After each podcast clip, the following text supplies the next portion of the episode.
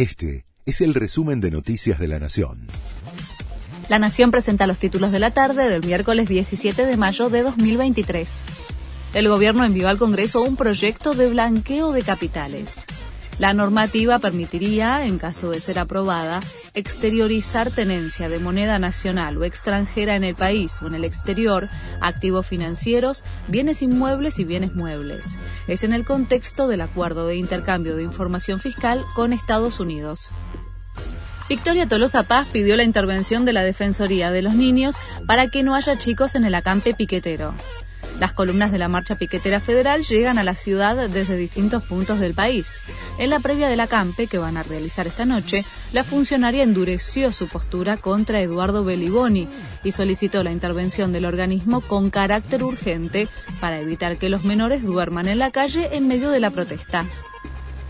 La Fiscalía pidió dos años y tres meses de prisión para Sebastián Villa. Es en la causa por violencia de género. El jugador de Boca fue denunciado en 2020 por su pareja, Daniela Cortés. La sentencia se va a conocer el 30 de mayo. Guillermo Lazo disolvió el Parlamento y llamó a elecciones en Ecuador. El presidente decidió activar la herramienta constitucional conocida como muerte cruzada. A partir de ahora, el mandatario solo gobernará por decreto. Lazo tomó esa decisión horas después de que el Parlamento iniciara un juicio político para su destitución. Asumió Marcelo Bielsa como técnico de Uruguay. Fue presentado en el mítico Estadio Centenario. No iba a tener en ningún otro club el grupo de jugadores como los que tiene Uruguay, dijo el entrenador, que va a debutar con el seleccionado uruguayo el 14 de junio en un partido de local ante Nicaragua.